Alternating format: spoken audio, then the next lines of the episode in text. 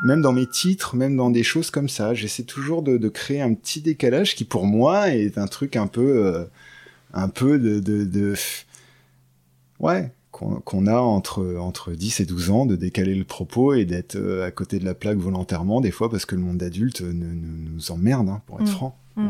Et comme moi, il me- il m'agace un peu profondément quand même, sur plein d'aspects. euh, c'est une manière de- de- d'exprimer ça aussi, de, m'exprimer, de, dire quelque chose aussi en utilisant ce moyen-là, quoi, de, conserver. Je suis pas un Peter Pan, hein, je suis un adulte, mais euh, mais le, dans ma joie de créer, il y y a une spontanéité qui n'est pas adulte, quoi, c'est clair.